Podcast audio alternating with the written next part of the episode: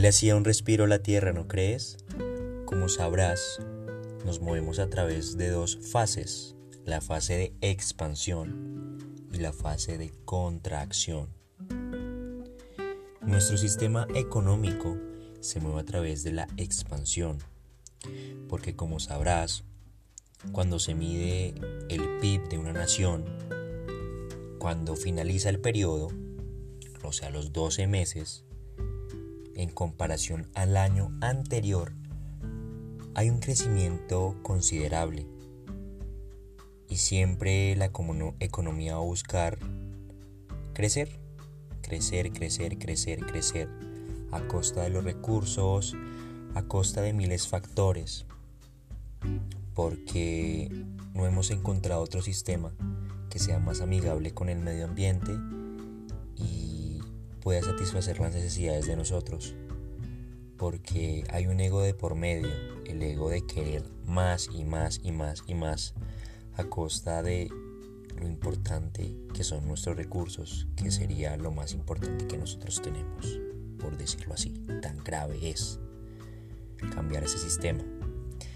Y viendo lo que está pasando en la actualidad, ese virus, el coronavirus, el COVID-19, que de un momento a otro paralizó la economía. China cerró la mayor parte de sus actividades y varias partes del mundo fueron cesando su labor de hacer y hacer y hacer y la economía tendió a disminuir e irá disminuyendo por lo menos hasta que encuentren una solución notoria.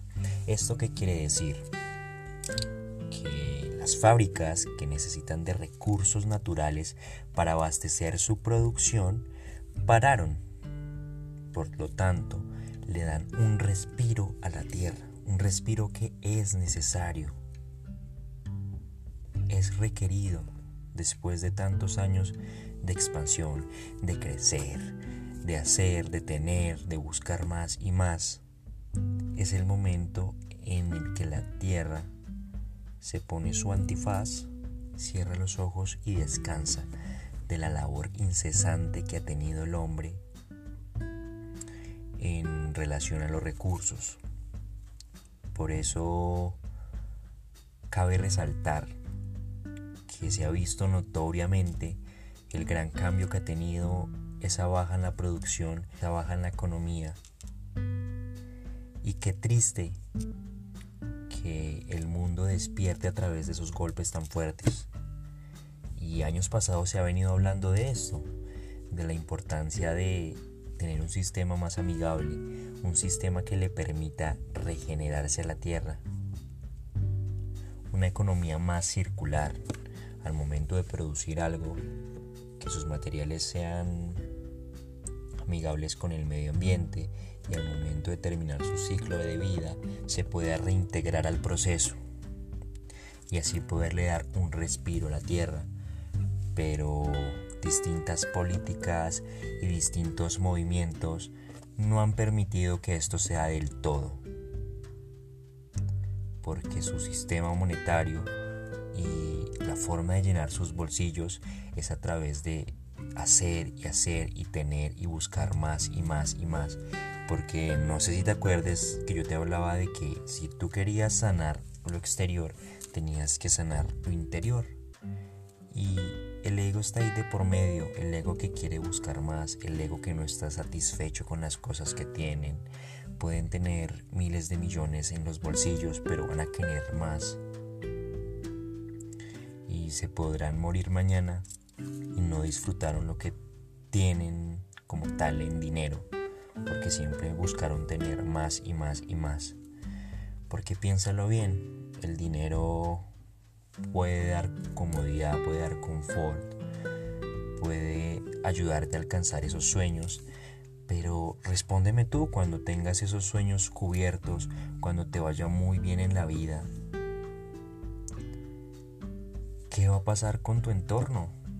Tu entorno va a estar destruido, no vas a tener de dónde sacar tus alimentos, porque tu sistema económico se basó en extraer, en reventar a la tierra, en tener más y más y más y más, porque tu ego, porque no sanaste por dentro y no permitiste darle un respiro a la tierra.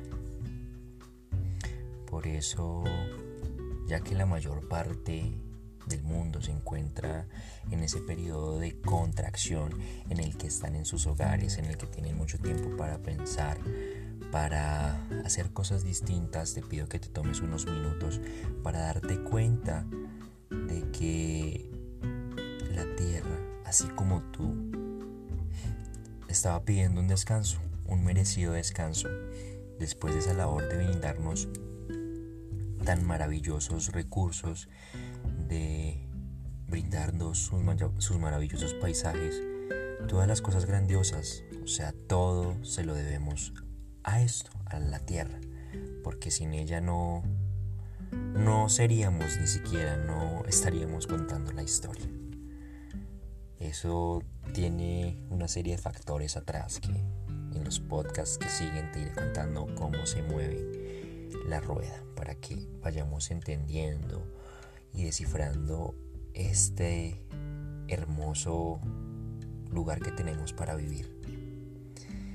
Mi querido ambientalista, te quiero pedir que agradezcas, agradezcas cada día que tienes, agradezcas todo lo que tienes, porque eres un afortunado.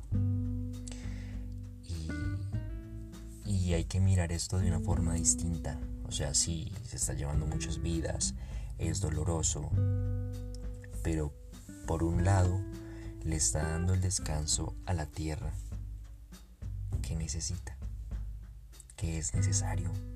Así como tú en el día te cansas de tanto hacer, de tanto entregar en tu trabajo, en tus labores, así la tierra se cansa de tanto entregar en, en el uso que le dan las fábricas, las empresas, que le das tú, los desechos, toda esa infinidad de cosas que hemos hecho con la Tierra a lo largo de estos años que han traído miles de miles de impactos.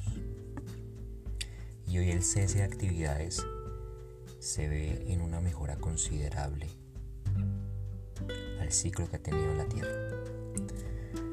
Por eso, mi querido ambientalista, es un momento para reflexionar,